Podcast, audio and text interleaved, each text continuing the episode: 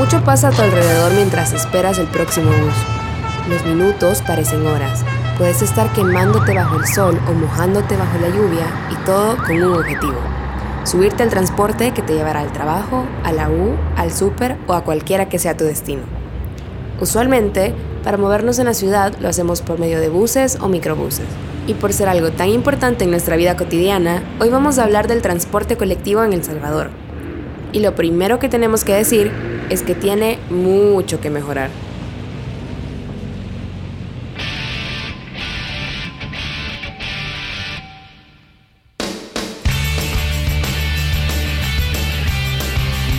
Cubo, el podcast de la Unión Europea en El Salvador. Cubo, soy Marcela Benítez y hoy le preguntamos a las bichas y a los bichos cuáles creen que son los principales problemas del transporte colectivo en Cibar.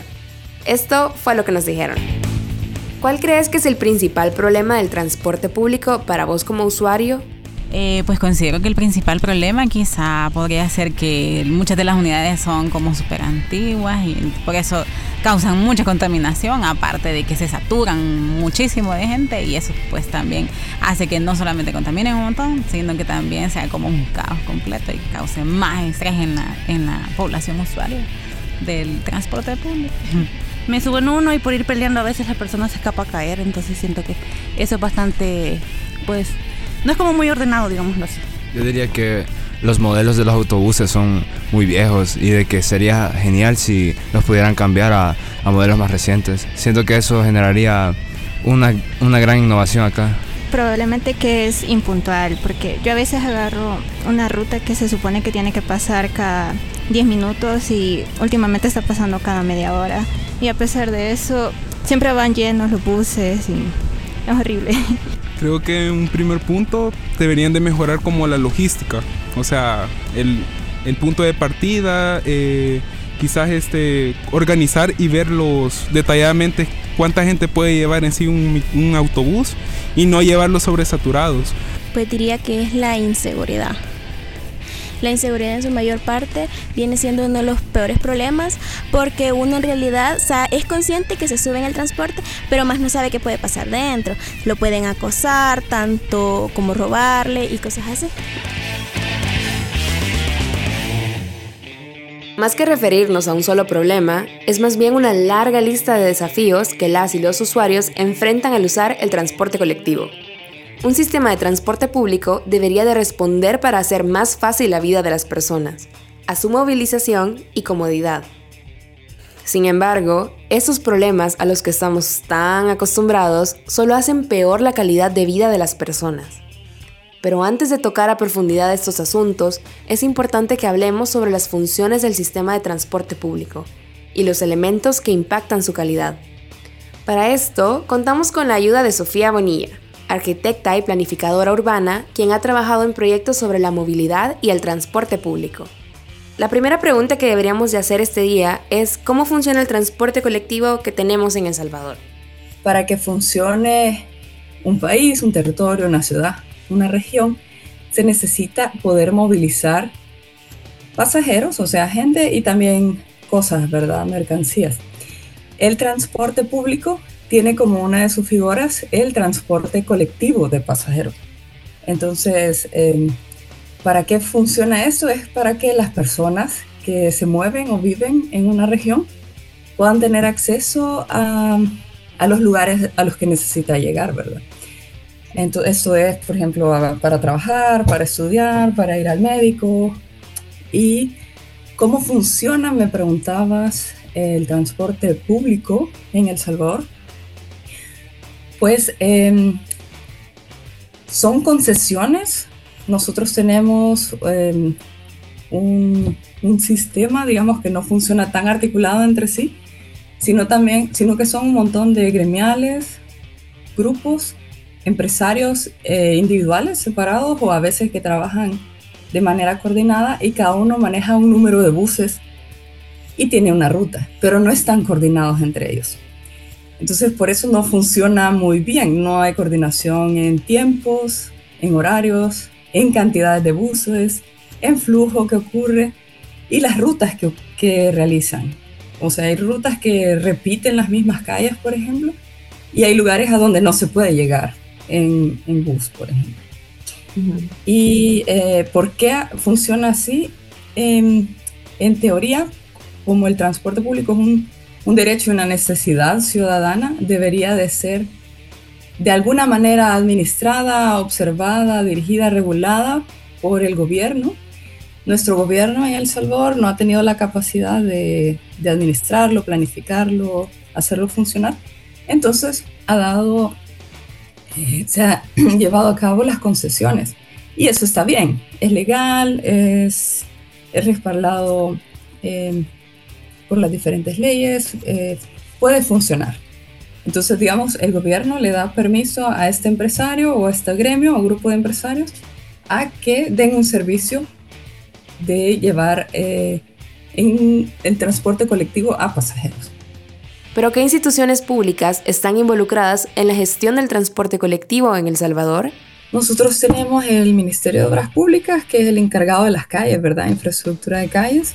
Y está el Viceministerio de Transporte, que eh, se encarga, tiene más que ver con las concesiones de los buses y entiendo que también con la red de semáforos pero se queda hasta ahí, digamos, no está supervisando realmente, controlando cuál es la ruta que hace cada, o sea, con ruta me refiero en qué lugares va parando, si realmente se está logrando que la red de buses llegue a todos los lugares del área metropolitana de San Salvador, que la cantidad de buses sea correcta. todo ese control no lo está teniendo el viceministerio de Transporte.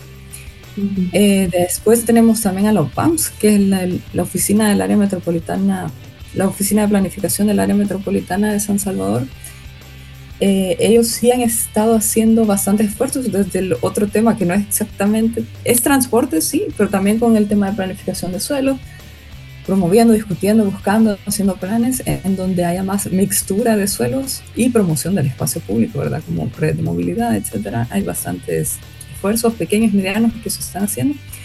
Otro eh, actor importante eh, son las alcaldías eh, se dice un poco en el, se menciona en el código municipal que tienen alguna capacidad de, de administración del transporte dentro de sus municipios, pero en la realidad no ocurre, realmente tiene mucho más peso las otras figuras que estaba diciendo, que es el Ministerio de Transporte y la la OPAMS, que es el brazo técnico de las alcaldías del área metropolitana de San Salvador. Esta falta de articulación y planeación entre los diferentes actores es quizá el problema más evidente del sistema de transporte público. Sin embargo, hay un problema que es más sigiloso y que afecta mucho la movilización. La forma de nuestra ciudad. Y algo que ocurre es que está bastante segmentada la ciudad. Nosotros sabemos que en ciertas zonas hay bastante vivienda, por ejemplo, y en otras zonas hay más comercio, en otras es la zona industrial para encontrar trabajo, hay zonas que son recreativas y muchas veces cada una de esas zonas no tiene ninguna otra opción. Entonces quiere decir que eh, de por sí nuestra ciudad está bastante segregada, es decir, yo vivo aquí y tengo que ir a trabajar allá, bien lejos, y de ahí tengo que ir a estudiar a otro lado y para ir al hospital tengo que ir a otro lado. Entonces los recorridos que se hacen dentro del área metropolitana de San Salvador tienden a ser bastante largos, segregados y además excluyentes, porque le podemos, em, podemos discutir también que es cierto que por este lado puede ser que haya vivienda, pero solo para un cierto sector de la sociedad. Y por otro lado de la ciudad, para otro sector de la sociedad. Es decir, no es una ciudad que tiene mezclados sus usos de suelo a través eh, de los años ha ido comprobando que las ciudades que mejor funcionan son las que están en donde los usos de suelo están más mezclados. Es decir, que yo tengo de fácil acceso, por ejemplo, un supermercado, una escuela, eh, un hospital, una clínica, un parque donde pueda tener recreación y otro tipo de servicios. Y también viviendas eh, de diferentes tipos, viviendas de interés social, vivienda de que sea una casa, digamos, y otra que sean apartamentos. Todo esto mezclado hace que funcione mejor la ciudad. También convierte a la ciudad en un lugar más democrático porque todos pueden acceder en teoría más fácil a ciertos lugares. Si todo estuviera más mezclado, necesitaríamos usar menos tiempo en movilidad, en transporte, porque en teoría en mi barrio podría haber este mercadito, esta escuela y no tendría yo que tomar un bus o como hace mucho porque la función del bus no, no es satisfactoria y pueden pagar o hacen el esfuerzo por pagar un carro y tienen que hacer los grandes recorridos para movilizarse y llegar a las cosas básicas que necesitan, como ir al supermercado o ir a estudiar. Tener una vivienda es súper importante, pero de ahí el acceso a todo lo demás que necesito para vivir me queda lejos, entonces que hay que invertir en transporte, que esto puede ser o en bus o en carro. Si no funciona toda esta red de movilidad, es súper difícil acceder a ello y pierdo un montón de tiempo y eso se traduce en dinero. entonces, ¿qué podría hacer el gobierno? Invertir en una súper buena eh, red de movilidad. Blanda, es decir, no motorizada como eh, eh, ciclistas o aceras, pero también red de transporte público, como por ejemplo buses, microbuses, etc. Entonces, si eso funciona bien, es rápido, es eficiente y es barato, esa es una forma de subvencionar a las personas que no pueden vivir en los centros, que ellos puedan tener siempre acceso y que no se queden afuera de todos esos derechos. Las largas distancias y recorridos y las zonas remotas donde no llega el transporte público hacen de la movilización para algunas personas una odisea. Y eso que no estamos mencionando un problema que tan solo va empeorando, el tráfico. Según Estatista, en el 2022, en Bogotá, Colombia, las personas perdieron alrededor de 122 horas de todo el año en el tráfico. El caso fue el mismo en otras ciudades de Latinoamérica, por ejemplo, en Monterrey, México, fueron 116 horas.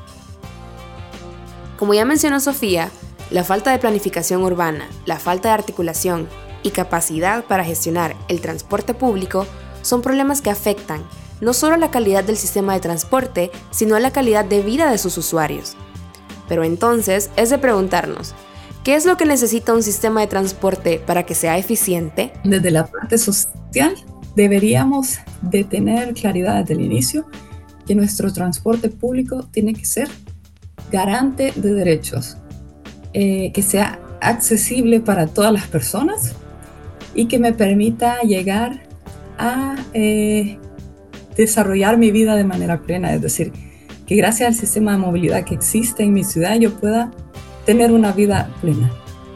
Pueda llegar a trabajar, pueda llegar a estudiar, pueda recoger a mis hijos con seguridad, sin miedo, eh, de manera accesible, en donde una persona que, por ejemplo, tenga una discapacidad o un anciano, que un niño pequeño se pueda movilizar solo, sin tener miedo de que le vaya a ocurrir nada porque sea peligroso, que un carro lo atropelle, por ejemplo, eh, o porque sea oscuro, o porque hace demasiado calor. O sea, en todos esos detalles nos podemos fijar. Eso, digamos, desde la parte tal vez social, desde la parte económica debería ser un sistema de transporte que se pueda pagar. Y hay un montón de tipos, ¿verdad? Por ejemplo, un eh, sistema de transporte elevado o trenes es en, momento, en el momento bastante caro para, para la ciudad de San Salvador. Sería más viable un sistema de buses que funcione, que llegue a todos los lugares eh, que sea ordenado, es decir, que siempre venga a la misma hora, que pare en el mismo lugar, con buses, eh, con flota de buses que estén en buenas condiciones, em, que, no, que no se vaya a provocar un accidente, ¿verdad? Y ahí, desde la parte política, pues tienen que haber roles claros, es decir, se tiene que desde el gobierno, ¿verdad? desde el Estado, se debería de tener claro que el transporte no es un negocio, sino un posibilitador de que la población tenga acceso a derechos. Pero claro, el sistema de transporte también es un negocio. Entonces hay empresas que van a querer sacar lucro de, de movilizar sus flotas de buses, etc. Y eso está bien, pero la cosa es llegar a un punto intermedio en donde sí los empresarios puedan eh, hacer lucro de, sacar, sacar beneficio económico del sistema, pero que lo pueda pagar toda la población, porque podríamos llegar a tener un sistema súper lindo, así top, pero si no lo puede pagar la mayoría de la población, mm, yo diría mejor irnos por una opción más barata, tal vez no la más linda o la más vanguardista, pero que toda la gente pueda tener acceso a ella. Y ahí me gustaría nuevamente tocar el tema de la movilidad blanda. Es cierto que necesitamos un sistema que funcione motorizadamente, es decir, buses y bueno, a veces se hablan de otras cosas como eh, teleféricos o trenes, que está súper bien también, pero hay, hay intervenciones de movilidad blanda que requieren menos espacio y que también nos ayudan a poder llegar caminando o en bicicleta a los lugares que necesitemos llegar. Definitivamente hay mucho que hacer para mejorar nuestro sistema de transporte. Sin embargo, para hablar de este tema es importante escuchar las experiencias de otros actores, como lo son los conductores o motoristas, y los y las usuarias del transporte público. Les pedimos a los bichos y a las bichas que nos contaran alguna experiencia o anécdota que les sucedió en un bus. Esto fue lo que nos dijeron recuerdo más que todos los robos que he visto. y recuerdo una vez que yo iba ahí bien tranquila en el bus y en eso eh, se empezó a subir un señor y empecé a pedir las famosas colaboraciones voluntarias. Entonces me fue todo a mí. Yo dije, no, ¿qué quiere? Pero bueno, eso fue como de lo más así, más simbólico que me ha pasado. Al final no robó a nadie. Sí, era una colaboración simbólica en realidad. Pero me dio miedo aún así. Eso de lo que más me acuerdo. Hace poco me sucedió que me iba a bajar y, y el señor por ir en el celular no me hacía la parada. Entonces ya me resigné y me quedé en la puerta paradita, pero atrás le decían, avisa niño que bajan y así. Y pues me hicieron el favor de, de, hacerme la parada porque el señor, nada, y yo tocándole ahí, yo dije, este es mi momento, dije yo. Cuando vivíamos un, un, periodo de violencia bien notable, que me bajaron de una, de una unidad de transporte, tres, tres personas armadas me subieron a otra unidad de transporte. Y me llevaron a una colonia de, de Soyapango y me metieron a una cancha. Entonces me empezaron a registrar, me dijeron que me habían marcado que yo era de tal pandilla pero vieron que no, entonces de ahí solo me quitaron lo que llevaba y me soltaron una colonia X. una vez venía en el bus, en la parte de atrás se subieron a quitar unos teléfonos y la gente empezó a gritar y la gente, pues los que iban a robar se bajaron y no alcanzaron a tomar ningún teléfono.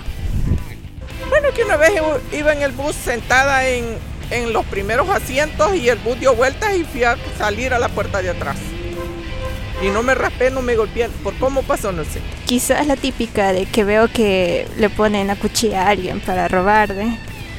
Pero, o sea, como hay gente que siempre anda con el teléfono afuera, entonces a ellos son los que agarran como víctimas.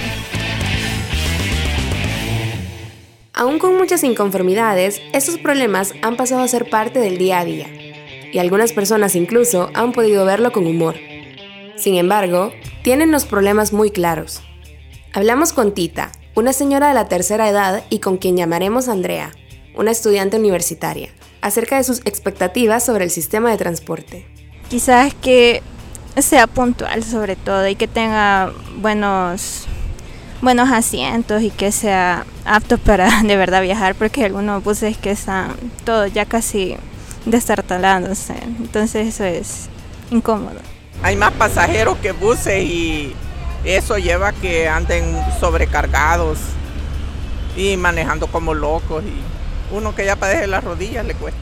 A veces también toman precauciones para andar en bus. Con tiempo sí, con mucho tiempo porque mucho accidente, mmm, los microbuses vienen bien rápido, mucho tráfico. Eh, sí, quizás esconder el dinero a donde está la parte del calcetín a veces, o si no en la bolsita chiquita del pantalón y también guardar el celular donde un lugar donde no se pueda ver. A mí para venir a la U vivo a cinco minutos, pero utilizando el transporte público me he hecho casi una hora solo esperando para que pase un bus y de ahí el otro que se tarda bastante. Entonces un recorrido que debería de ser de 5 minutos en carro termina siendo casi de una hora. Entonces significa que tengo que levantarme antes, prepararme desde antes y todas esas cosas. Definitivamente, estos elementos que nos mencionan las y los usuarios hacen muchísima falta en el país. Pero, ¿qué nos ha pasado? ¿Qué estamos haciendo mal para que tengamos un sistema de transporte colectivo tan deficiente?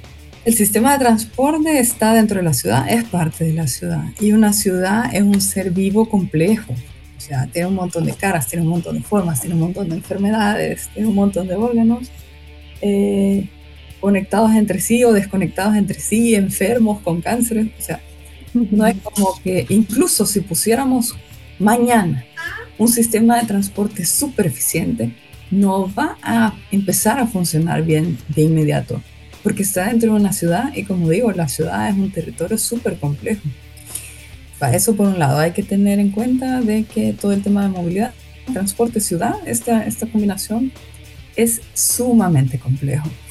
Y em, es, hay que saber que detrás hay un montón de tomas de decisiones políticos, hay un montón de luchas de poder, conflictos económicos, porque al final eh, también hay quienes se están lucrando de que funcione bien o de que funcione mal también. Nuevamente, repito, no es solamente una solución técnica, la solución técnica se puede lograr, también es toda una solución política económica detrás. La inseguridad, la saturación, la calidad de las unidades y el tráfico son de las quejas que más han destacado las pasajeras y pasajeros y cada uno representa un problema individual que repercute en los otros problemas.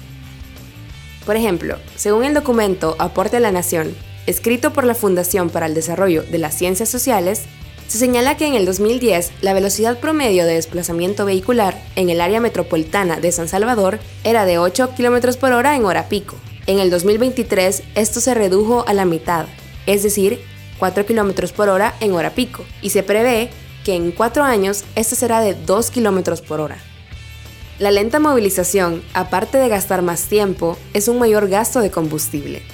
Y esto a futuro solo se ve peor si pensamos en el crecimiento poblacional y el parque vehicular. Pero antes de hablar en las posibles soluciones o medidas a tomar, nos hace falta escuchar la voz de alguien que de cierta forma es la cara del sistema del transporte colectivo. Los conductores, buceros o motoristas es por eso que hablamos con un exmotorista, a quien nos referiremos como Don José, quien nos cuenta cómo eran sus días como conductor de la 102. Yo todos los días me despertaba a las 3 de la madrugada.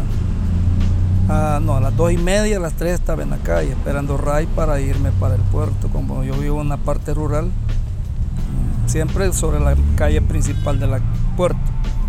Ah, entonces estaba esperando y transporte, estaba esperando RAI, lo que sea para presentarme mi trabajo. Aunque me dijeran que voy a salir a las 5, 5 y media, yo a las 4, 4 y, 4 y media estaba ahí.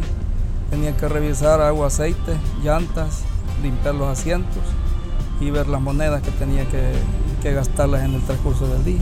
Ah, depende de los horarios que tiene la ruta. Llegaba a la conclusión que iba llegando yo a las 8 de la noche, 8 y media, 9 de la noche.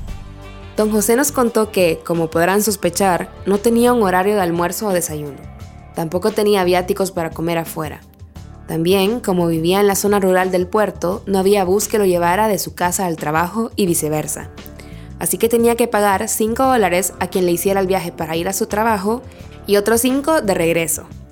Su trabajo consistía en manejar, preparar el bus y cumplir una cuota, su jefe o el dueño del bus ponía esta cuota de 50 a 80 dólares al día. Aún así, José ganaba por día, sin AFP, ni seguro social, vacaciones o alguna prestación.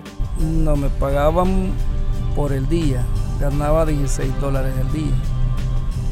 Eh, la carrera para la carrera del puerto para San Salvador es una carrera de San Salvador al puerto es otra carrera, ahí se da vuelta el viaje. Ese es el primer viaje. Y se hacían dos viajes, tres viajes.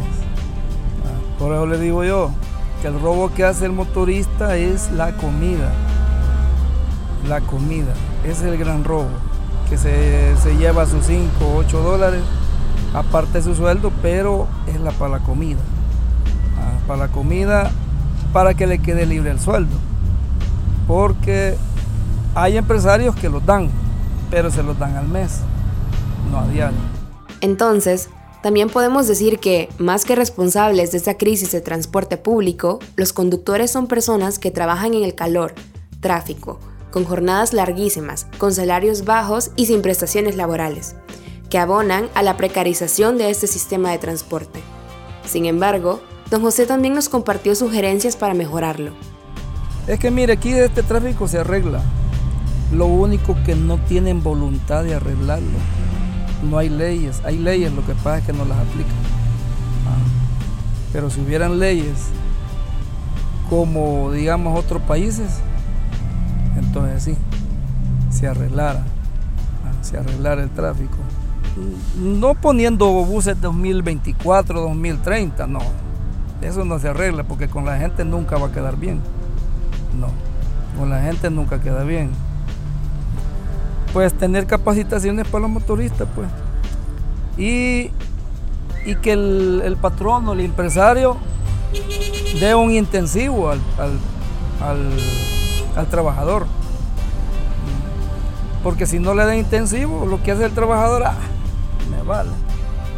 Quebra hojas de resorte, ah, a mí me vale. Revienta llantas, a mí me vale. Si me trata mal. Pero estas no fueron las únicas recomendaciones. Sofía Bonilla agrega algunas más. Se necesita, creo, muchas más personas y profesionales que estén preparados para el tema. En El Salvador no tenemos estudios especializados en transporte, por ejemplo. Entonces yo me gustaría hacer esta invitación a, gente de la sociedad civil si quisiera estudiar, prepararse, profesionalizarse técnicamente en temas de transporte, eso se necesita urgentemente.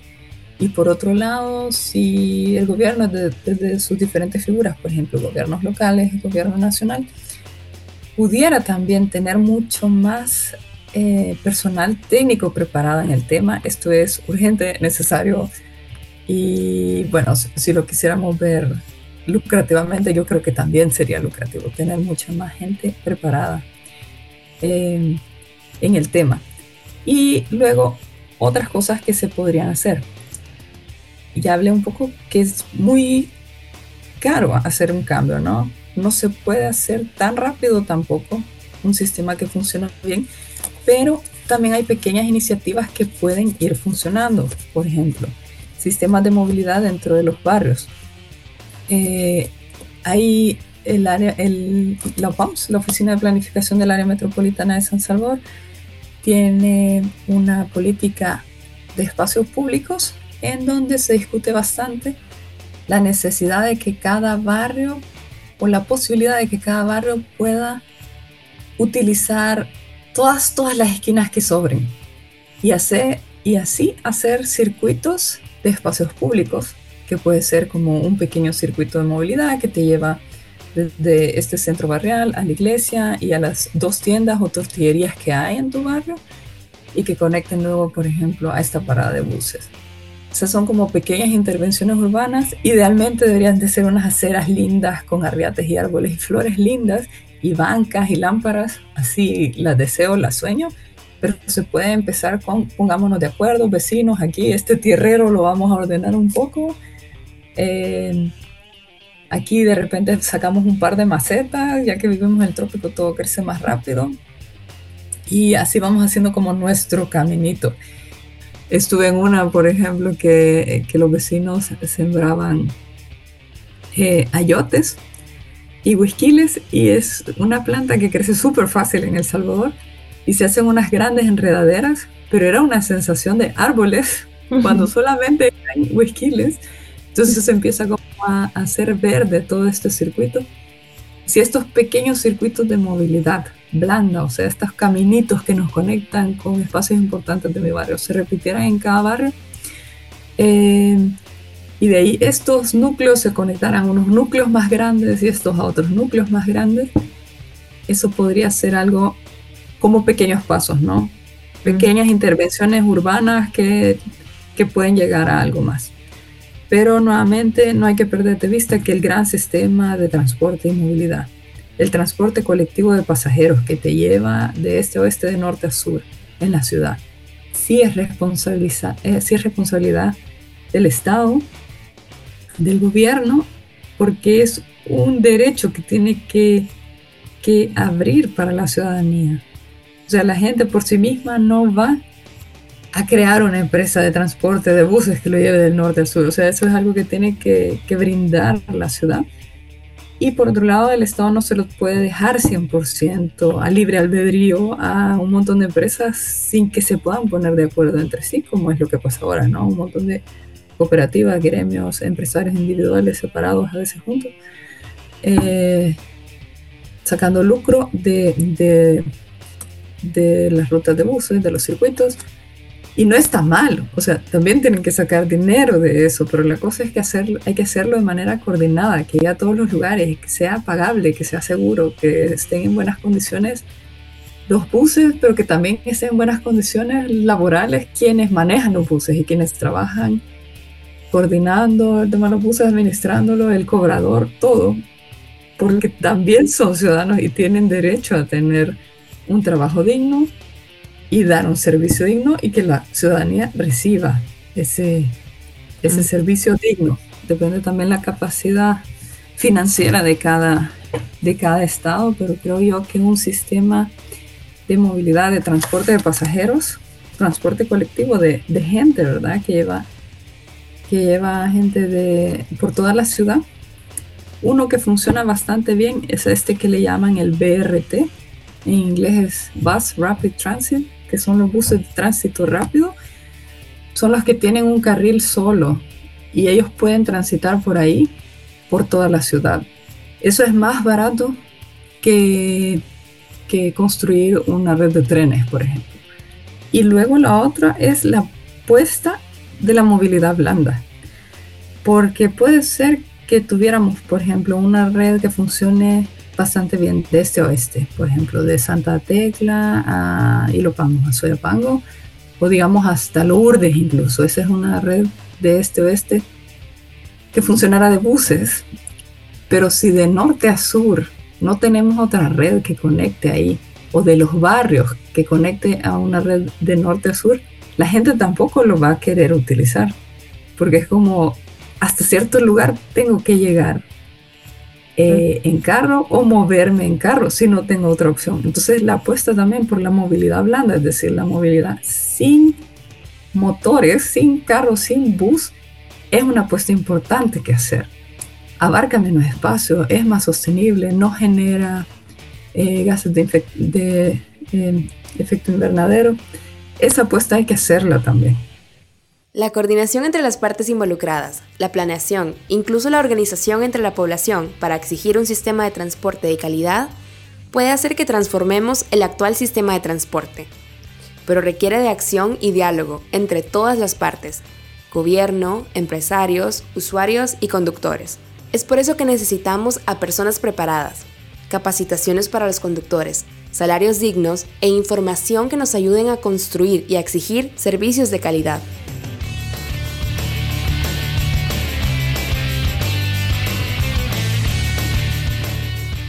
Esta es una producción de Noise para la delegación de la Unión Europea en El Salvador. La producción ejecutiva es de Saúl Hernández.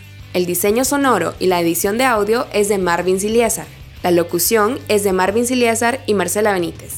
El concepto creativo es de Leonel Pacas y la adaptación gráfica de Carlos Sánchez. El reporteo, el guion y la conducción fueron hechos por mí, Marcela Benítez. Este podcast ha sido financiado por la Unión Europea su contenido es responsabilidad exclusiva de Noise y no refleja necesariamente los puntos de vista de la Unión Europea.